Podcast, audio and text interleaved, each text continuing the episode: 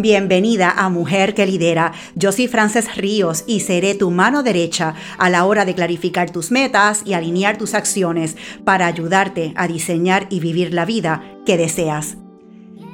Hola, bueno, si tú me estás escuchando y estás en Ecuador, yo estoy 100% segura, escúchalo bien, estoy 100% segura de que tú conoces a nuestra invitada en este, esta edición de Mujer que Lidera, porque tengo nada más y nada menos que a Isabel Novoa.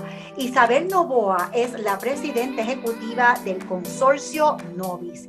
Pero si tú no eres del Ecuador, tú de Estados Unidos, de Puerto Rico, de México, eh, quizás esa empresa no te suena. Así que yo te voy a decir eh, de qué se trata esta compañía para que tú veas el por qué invitamos a Isabel Novoa a estar con nosotros en esta edición de Mujer que Lidera. Mira, déjame ponértelo en, déjame ponértelo en perspectiva. Esta compañía fue fundada en 1997 y tiene eh, diferentes divisiones. Tiene una división agrícola, tiene otra inmobiliaria, industrial, comercial y turística. Y esto hace a el consorcio Novis uno de los holdings más importantes del Ecuador. De hecho, para que tengas una idea en números, ellos eh, generan más de 2.300 empleos directos más de 2.300 empleos directos. Y cuando hablamos de empleos indirectos, estamos hablando de más de 18.000, más de 18.000 empleos indirectos. Y vamos a hablar, estamos hablando en números, vamos a hablar de dinero. El consorcio Novis genera 520 millones de dólares en ventas anuales. Dime tú si esta empresa tiene un impacto significativo o no en el crecimiento económico de Ecuador y en la calidad de vida de su gente. Le quiero dar la bienvenida a Isabel Novoa. Yo he hablado con muchos colegas, yo hice una investigación de usted bien profunda también, pero también hablé con muchos colegas de Ecuador y todos me dicen que usted es una persona muy detallista en el sentido de que usted está muy pendiente a todos los detalles, a todo nivel de sus operaciones. Oye, lo digo y ella se ríe. E, es cierto, ¿verdad? Cuando hablamos de liderazgo y hablamos eh, de usted como líder, ¿verdad? ¿Cómo usted se describe? No podría comenzar a hablar de mi carrera sin mencionar al gran maestro que tuve, mi padre. Su inicio empresarial a los ocho años fue luego de quedar huérfano de padre en Chile y acompañar de vuelta a su madre, viuda, con cuatro hijos, sin tener que comer. Mi abuela regresó a Guayaquil sin tener que comer. Mi abuela entonces comenzó a preparar comida para eventos y con eso logró ingresar a sus cuatro hijos al colegio. Mi padre recordaba días de hambre, cuando un pastelero lo ayudaba a satisfacerlo. Ese pastelero fue apoyado económicamente por mi padre hasta el día de su muerte. Qué lindo a esa temprana edad, para ayudar a mi abuela, se convirtió ya en un empresario, escribiendo cartas para los analfabetos y vendiéndoles la estampilla, el papel, el sobre y el servicio fuera de la oficina de correos. Además, a los 12 años lo pusieron en la portada de la revista Sabia como el mayor vendedor de revistas del país. Y a esa edad conoció a través de una venta de un producto de limpieza a un banquero de 28 años, Juan Marcos, el hombre más rico del Ecuador, quien se convirtió en su protector, socio y amigo hasta que Juan falleció. nunca lo desamparó. Mi padre fue un visionario de grandes principios y valores que llegó a tener más de 100.000 empleados en 500 empresas importantes, convirtiendo al Ecuador en el primer exportador de banano del mundo y siendo él el mayor exportador privado de banano del mundo. Produjo el 5% del PIB del Ecuador y amó a su país entrañablemente. Cuando yo tenía 10 años, él ya estaba en Wall Street, en New York. Nos mandó a todos los hijos a estudiar afuera, donde me preparó para entrar a la Universidad de Cambridge. Pero después de siete años interna, ya no quiso que me volviera a ir a Europa. Me llevó más bien con él a conocer el mundo, sobre todo Europa y Asia. Mientras yo tomé por correspondencia economía en la Universidad de Londres. Mi examen lo tuve que rendir sentada delante de la secretaria del cónsul, encargada de enviar mi examen directo a la universidad. Cuando me casé a los 21 años, me dediqué primero a ser una empresaria social, fundando como presidenta la Fundación FAN, Fundación para la Adopción de Nuestros Niños, que protegía a los niños sin hogar. Y la Fundación Semillas de Amor contra la droga, la prevención del alcohol. Mientras mi esposo, ingeniero comercial, se dedicaba a los negocios. Luego, a la edad de 23 años, más o menos al divorciarme, después de 25 años de casada, perdón, al divorciarme a los 25 años de casada, fallece mi padre. Déjame interrumpirte un momento, porque estamos hablando de un momento donde eh, nuestras culturas eran bastante diferentes, ¿verdad? Estamos hablando de que tú habías sido eh, muy protegida, eh, viajaste en el mundo con tu papá, tuviste la dicha de que él te expuso, te educaste, está genial. Y de momento te divorcias luego de un, de un, largo matrimonio, como tú acabas de decir, tu papá fallece y tú te encuentras que tienes que tomar las riendas del negocio.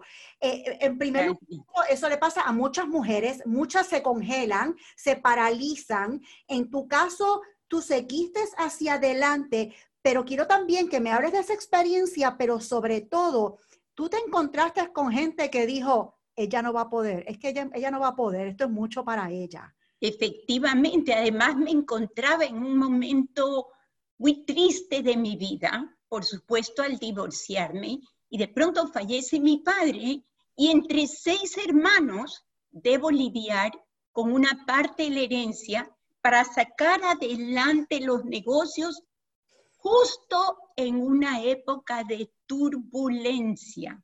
Era el año de 1997.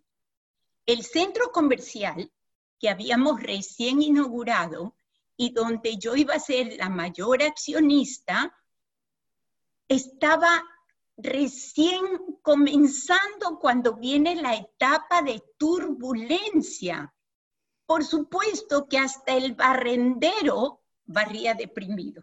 Decían, imagínense ustedes, 23 años atrás, una mujer sin experiencia que lidiaría con los negocios y en una época de crisis en la que vino el fenómeno del niño, por lo tanto, una de las empresas nuestras, que es azucarera y que pues ahorita es un, es un negocio agroindustrial porque también producimos energía y alcohol, pero esa empresa azucarera recibió todos los estragos del fenómeno del niño, el congelamiento de fondos cuando estábamos comenzando nuestra empresa inmobiliaria intereses del 18% sobre terrenos que habíamos adquirido con apoyo de la banca.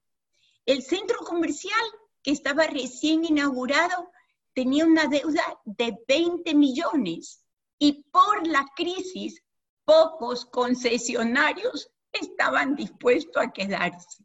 Imagínense en este momento terrible de mi vida, luego de un divorcio, ¿qué hacer? Inmediatamente pedí consejo. Uno de mis eh, socios casualmente del centro comercial, un empresario muy prominente en el Ecuador y de mucha experiencia. Entonces le dije, ¿qué hago? ¿Cómo hago ahorita? Ni siquiera conozco los negocios, hasta el barrendero está deprimido. ¿Cómo hago? él me recomendó muy bien, me dijo, primero tiene que hacer una evaluación de las empresas con McKinsey, para que así te puedan decir cómo están las empresas que están, están recibiendo y cómo sacarlas adelante. Llamé inmediatamente a McKinsey, les pedí que me hicieran esa evaluación, me dijeron que se iban a tomar de seis a ocho meses y aproveché y me fui a Harvard, a la Universidad de Harvard, donde tomé un curso de Advanced Management, pero con los mejores profesores de Harvard. Inmediatamente tomé nota de todas las claves de éxito y regresé dinamizada. Además, con una tarjeta que es donde estaban apuntadas todas estas claves del éxito que inmediatamente se las comencé a dar a todos los ejecutivos. Así que ese fue mi comienzo. Yo quiero saber si yo, yo la escuché bien. Usted dijo que rezó, di, espérate, ¿cómo fue la palabra? Dinamita, sí, dinamizada, dinamizada. Yo no, dinamizada. muero, eh, la fe siempre mueve montaña, ¿verdad, Isabel? Efectivamente. Pero fíjese, estoy viendo que de nuevo usted, eh, o tú, eh, siempre vuelvo para atrás y para adelante, eh, tú tuviste unas oportunidades, otras personas quizás hubiesen dicho, tú sabes que esto es muy difícil, mejor que lo haga otro, no, no, mejor, no, no, esto es muy difícil para mí. Tú agarraste cada una de estas situaciones adversas y las convertiste en oportunidades, por ejemplo, y es algo que siempre le digo a las mujeres, mira, atrévete a pedir tú no tienes que saberlo todo. En el caso de Isabel, que ella hizo, ella pidió consejo, una persona con una reputación y una transparencia, eh, sé que ella estaba acostumbrada porque era muy similar a la de su familia, ¿verdad? La de los negocios de la familia. Eh, fue donde una compañía internacional para que las ayudara a identificar cuáles eran las áreas de oportunidad del negocio. Y aprovechó ese tiempo rezando para irse a Harvard y ponerse al día para poder enfrentar de frente los retos que venían de camino. No fue nada fácil, así que yo, voy a tener que aprender a rezar como usted reza, porque la verdad que me dejó eh, muerta de la risa aquí, pero sí la fe mueve montañas.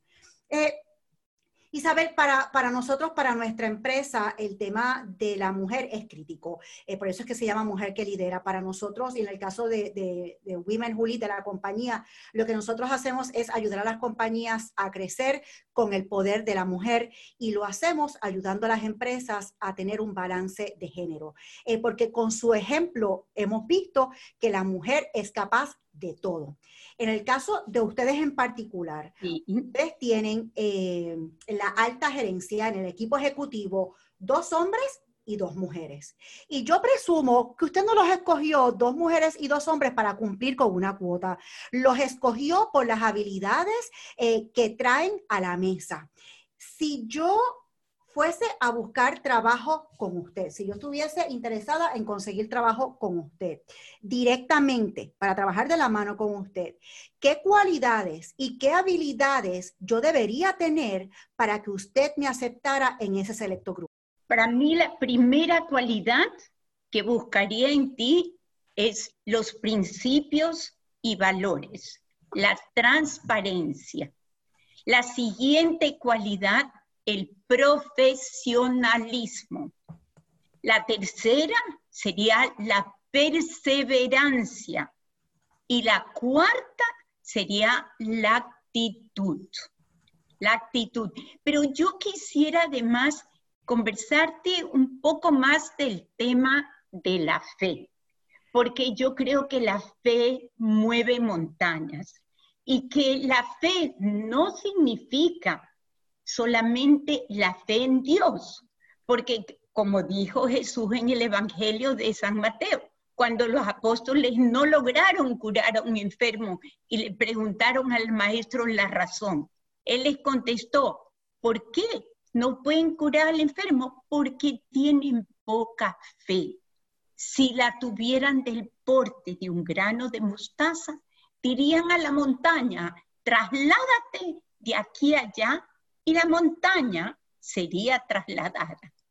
Nada, les dijo el Señor, sería imposible para ustedes. Entonces la fe significa no solo la confianza en Dios, que yo sí soy una mujer de fe en Dios también, pero también la autoconfianza, yo confío además en mi país, en mi gente, en mis colaboradores y en las iniciativas y empresas que hemos decidido desarrollar en equipo. La mente, Francis, es maravillosa. Cuando tienes fe, centras toda tu energía, tu motivación, tu ilusión, tus proyectos y decisiones si a la fe tú le unes la perseverancia, el profesionalismo de un equipo y los principios, te vuelves invencible. Para elevar y proteger los ingresos, nosotros usamos la comunicación, invertimos según ocultamos necesidades, comprometidos con el país. El área inmobiliaria y turística son grandes generadores de empleo. El puerto, por ejemplo, en el que nosotros somos accionistas con un 22%, fue una gran oportunidad de traer grandes inversiones del exterior a nuestro país. Y el área minera, nuestra más reciente inversión, es un descubrimiento de la riqueza del Ecuador que va a dar réditos futuros.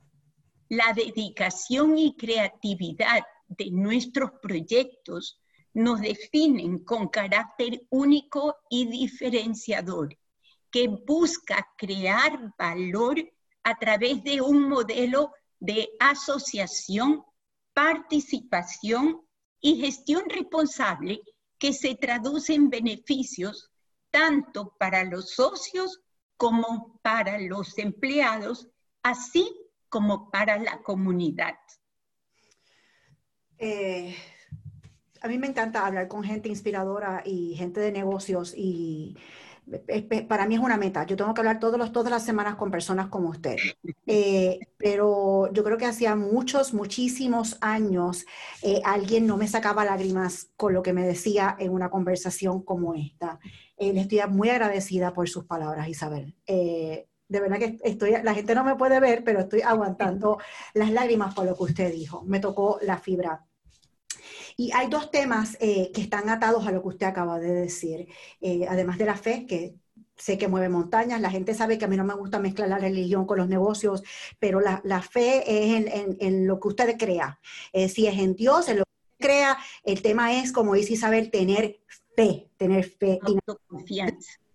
Autoconfianza también. Autoconfianza, pero estabas hablando de un tema que está relacionado con la innovación, porque el, ustedes estar en la industria agro, en la industria azucarera y de ahí pasar a la industria energética, ahí tienen que haber también un alto nivel de innovación y sobre todo también cuando tú estabas hablando de traer esta inversión externa fuera de, Ecuador, para tú poder traer ese tipo de inversión millonaria, tú tienes que tener una reputación intachable. Eso no se da así porque sí. ¿Es o no, Isabel? Creo que sí, hemos tratado además de crear una historia de transparencia y de amor por nuestro país. Todo el mundo lo conoce.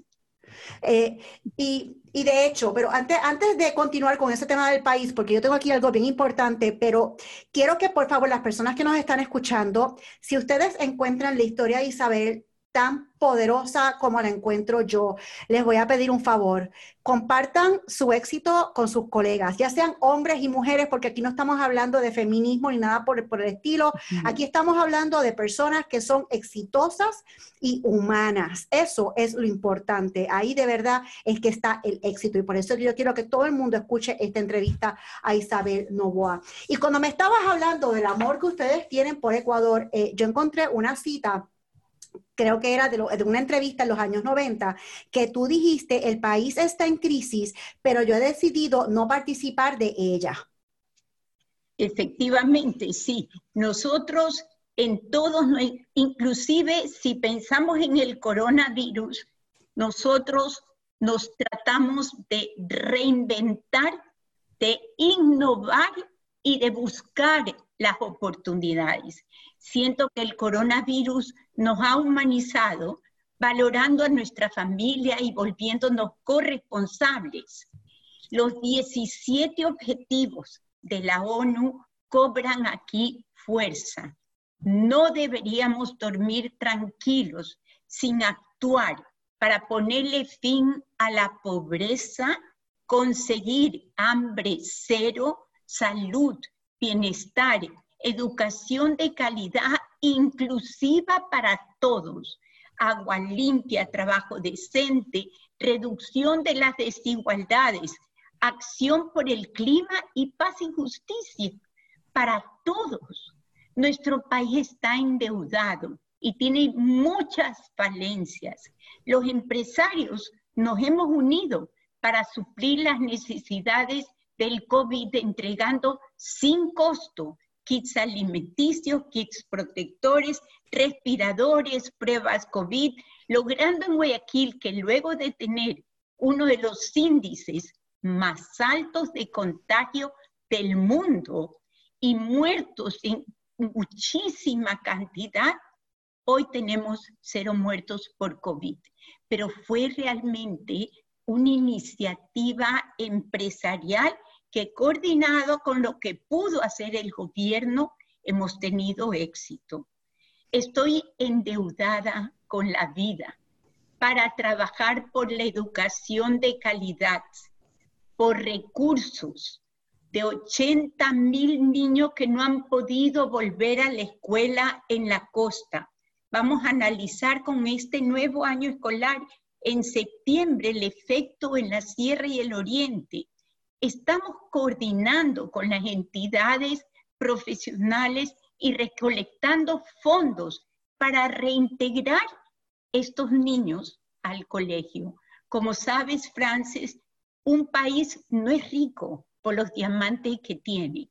Un país es rico por la educación, por el conocimiento que tienen sus ciudadanos y por la formación en valores que elimina la corrupción. Tenemos nosotros como Unidos por la Educación un acuerdo con el Ministerio sin precedentes. Manejaremos fondos transparentes para inclusive digitalizar la educación, que es la nueva tendencia. En nuestros negocios vamos a buscar todas las nuevas oportunidades luego de digitalizarnos de crear nuevas fuentes de empleo y de reinventarnos. La resiliencia es súper importante en estos momentos. No desfalleceremos hasta sacar adelante todas las empresas, pero ya con unas nuevas iniciativas, poniéndonos en la época post-COVID, que es una diferencia completa con la época pre-COVID. Es cierto, y, las personas que nos escuchan, las mujeres sobre todo que nos escuchan, quizás digan, ah, pero es que ella es Isabel Novoa, ella tiene un poder, ¿quién soy yo para, para poder alinearme con el tema de las Naciones Unidas? Y aquí el tema es que todos, mira, yo les voy a dar dos sugerencias, esto es bien sencillo. Cuando de erradicar la pobreza, ¿por qué no comienzas a enfocarte a hacer todas tus compras a pequeñas empresas cuyas dueñas sean mujeres? Vamos a comenzar por ahí. Hablar también de la igualdad. Si tú eres una líder en tu empresa, asegúrate que en tu compañía haya, igualdad salarial, hombres y mujeres por el mismo trabajo. Así que tú no tienes que ser una Isabel Novoa, a todas nos gustaría, ¿verdad? Pero no tenemos que ser como ella para tener un impacto tan profundo en nuestras comunidades y nuestros países. ¿Qué tú opinas, Isabel? No necesitas ser nadie, necesitas tener fe y perseverancia. Eso es lo que necesitas y demostrar que eres una persona trabajadora, profesional, porque tratas de adquirir todo el conocimiento y perseverante. Nada más. Recuérdate que te he hablado primero de mi padre, que no tuvo un centavo ni para comer. ¿Y cómo logró hacer tantas empresas siendo un nadie? ¿Cómo lo logró? A través de su visión, de su trabajo, de su transparencia y también de su fe. Muy bien. Y, en otra época donde el Internet y las comodidades que tenemos hoy no existían. Así que... Efectivamente. Bueno, Isabel, hemos hablado de tu carrera, eh, de la cultura organizacional también de tu, de tu empresa eh, y el compromiso que ustedes tienen por el desarrollo económico de Ecuador. Pero a mí me gustaría eh, profundizar un poco más en el tema de dinero, porque es un tema que siempre digo, tienen que hablarlo más. Eh, te voy a hacer dos preguntas con relación al tema de dinero. Eh, ¿Cuál tú crees ha sido la pieza clave para aumentar los ingresos del consorcio? Eh, nuevas divisiones de negocios, alianzas, productos. ¿En qué tú te has enfocado para aumentar los ingresos del consorcio? Bueno, siempre he tratado de buscar em, empresas que puedan ser buenas para el país produciendo fuentes de empleo, por ejemplo, como el turismo, el área inmobiliaria. He tratado también de buscar esas oportunidades que de pronto veo que surgen, como es la minería, como es, eh, por ejemplo, el puerto, porque fue una oportunidad también que de pronto pudimos traer estos inversionistas. Hoy en día busco eh, oportunidades digitales porque creo que eso es el momento. Entonces, siempre hay nuevos momentos y siempre hay oportunidades. Lo importante es no dejar pasar el tren, estar atento a cuándo el tren se detiene contigo para cogerlo, porque si no lo coges, ya se fue. No dejes que pase el tren. Así que tienes que estar bien atento. Mientras estabas hablando, eso, eso mismo, el tema de estar bien atenta eh, a lo que está sucediendo. Y muchas veces tengo muchas colegas que están simplemente enfocadas eh, como hormiguitas eh, con gringolas en lo que es el día a día y no están viendo el macro y las oportunidades que, como tú muy bien dices, pasan en un tren que quizás no vuelven a pasar. Efectivamente. Ahora, tú tienes tremendo consorcio, identificas, estás atenta a estas oportunidades pero en tu carácter personal. Vamos a hablar ahora de ti a la hora de hablar de dinero. ¿Dónde Isabel invierte? Tú inviertes en la bolsa, tú inviertes eh, en, compañías por sus líderes, por el rendimiento. Háblame de dónde tú inviertes. quisiera volverte a repetir que invierto en oportunidades, inclusive un momento dado hubo una empresa centenaria de dulces y confites en el Ecuador que llevaba tres años que casualmente estaba cerrada por falta de liquidez. Y aunque era una empresa centenaria y venían personas de todas partes y sobre todo de Latinoamérica, de Colombia, de Chile, de Brasil, para tratar de conseguir esa empresa por el prestigio que ya tenía en 100 años, no lograban conseguirla. ¿Por qué? Porque esa empresa, por la liquidez, llegó a pertenecer a 800 trabajadores. Y esos 800 trabajadores no se ponían nunca de acuerdo en vender la empresa. Entonces de pronto me la vinieron a ofrecer a mí. Y entonces inmediatamente con mi equipo les dije, bueno, vamos a comprar esta empresa, porque no puede ser que es centenaria, que es una empresa importante en el país y que nadie pueda tenerla. finalmente me recordé en esa época que mi papá, uno de los dichos que él tenía siempre era, más vale la palabra dada que un contrato firmado.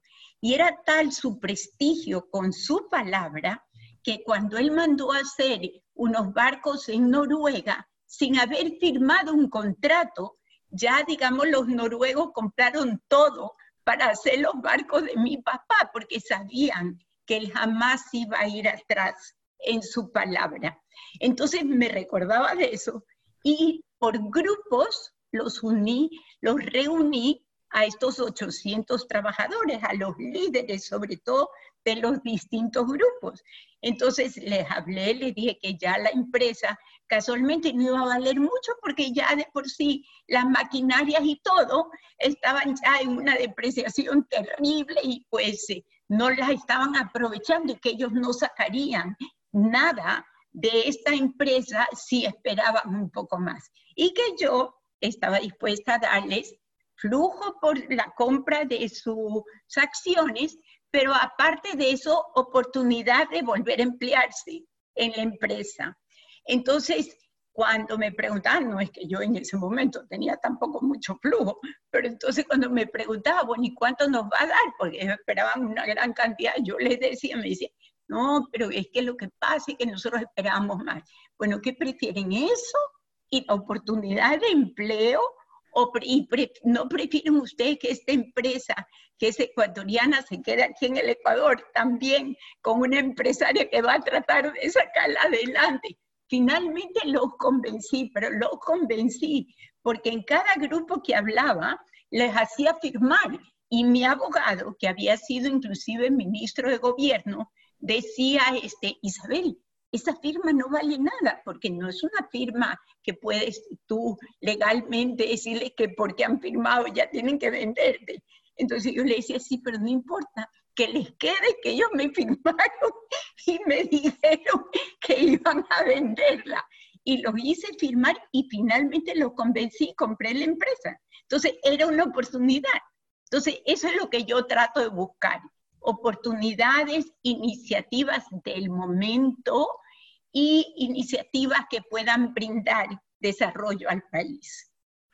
Sí, eso, eso es lo que estoy viendo, eso estoy viendo la, constante desde que comenzamos la entrevista y, de lo mucho que he leído, que tú combinas como empresaria lo que son las oportunidades de crecimiento para la empresa con tu compromiso con el país y la creación de empleo piezas están alineadas y muy presentes en tu toma de decisiones.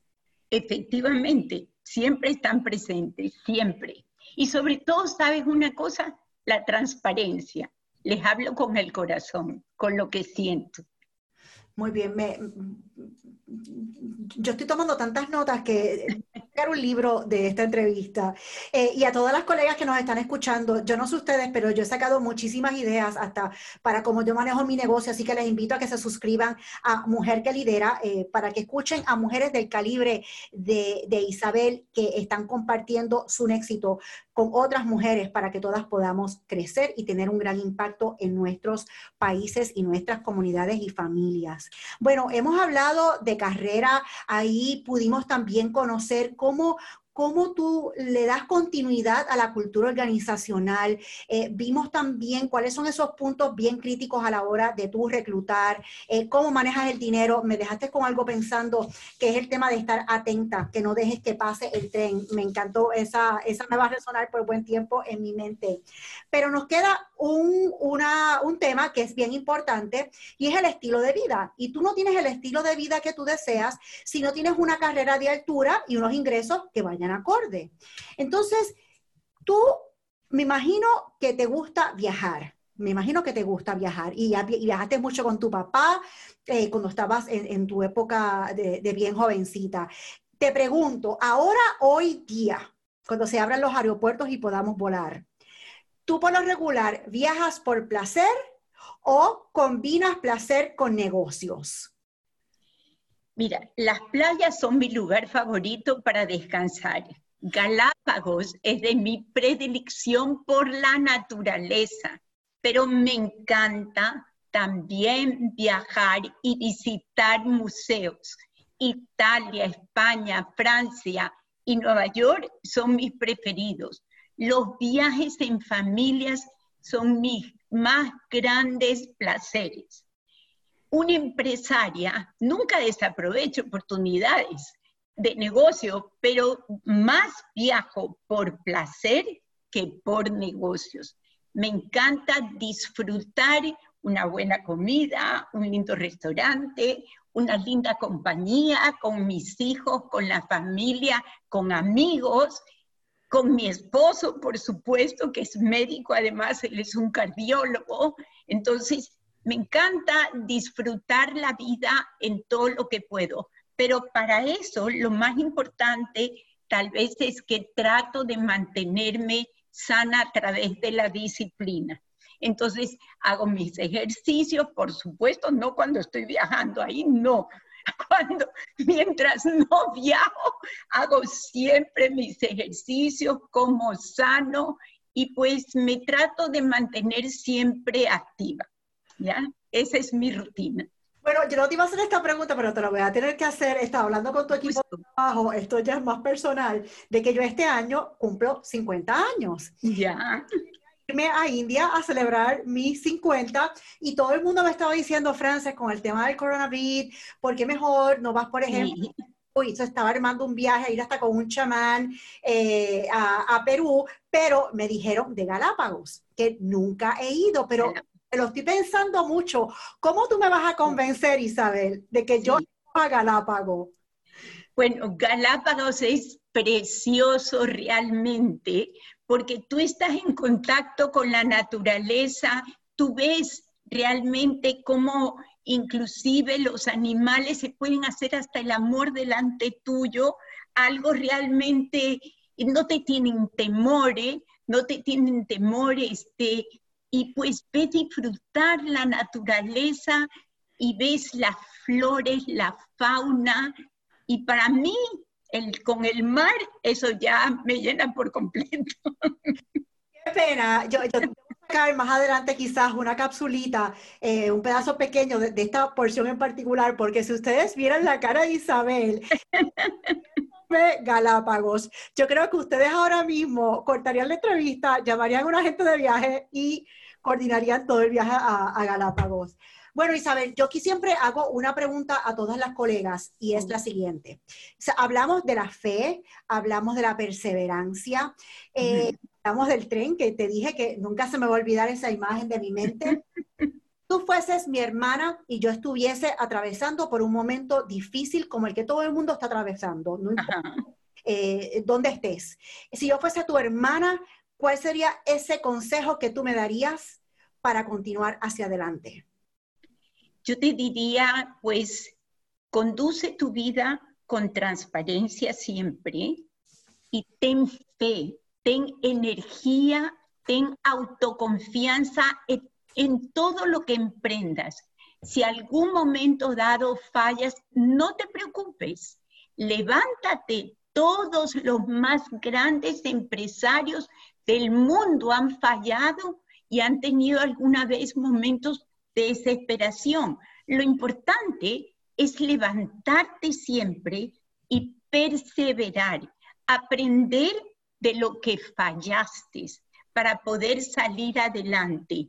El equipo también te diría, es muy importante, las personas que te rodean, que sean personas con, con profesionalismo, con actitud eh, buena, positiva, que, que en fin tengan las habilidades que te puedan complementar y el sentido de urgencia. Porque si tú quieres ser innovativo, si tú quieres realmente tener éxito, tienes que aprender a tener sentido de urgencia para salir con cosas nuevas, con nuevas iniciativas antes que los demás. Antes que los demás. Y trajiste un punto bien interesante que es eh, eh, buscar e identificar un grupo que te complemente. Muchas veces buscamos personas que son muy idénticas y parecidas a nosotros y la innovación de ahí. La innovación sale cuando tú tienes diferentes perspectivas. Es como cuando nosotros le decimos a las compañías, tienes que tener mujeres en la alta gerencia para que traigan esa perspectiva, que te ayuden a crecer con la consumidora número uno, que es la mujer al fin del día, ¿verdad? Así es, sí, sí. Isabel, gracias, gracias por ser una mujer que lidera, que comparte su éxito. Te estoy muy agradecida. Muchas gracias, Frances, por la entrevista. Gracias, encantada. Amiga que lidera, felicidades por tomar este tiempo para ti. Mira, yo he aprendido que las personas exitosas son las que se atreven a hacer lo que los demás no se atreven. Así que pon estas ideas a producir para ti hoy y sobre todo, comparte el éxito con tus colegas, comparte con ellas este podcast para que también las ayudes a ellas a transformar sus vidas y sus carreras. Y aprovecho para pedirte que le des subscribe y me des unos reviews para continuar con este podcast de Mujer que Lidera. Y sígueme en las redes sociales en Facebook, Instagram y LinkedIn.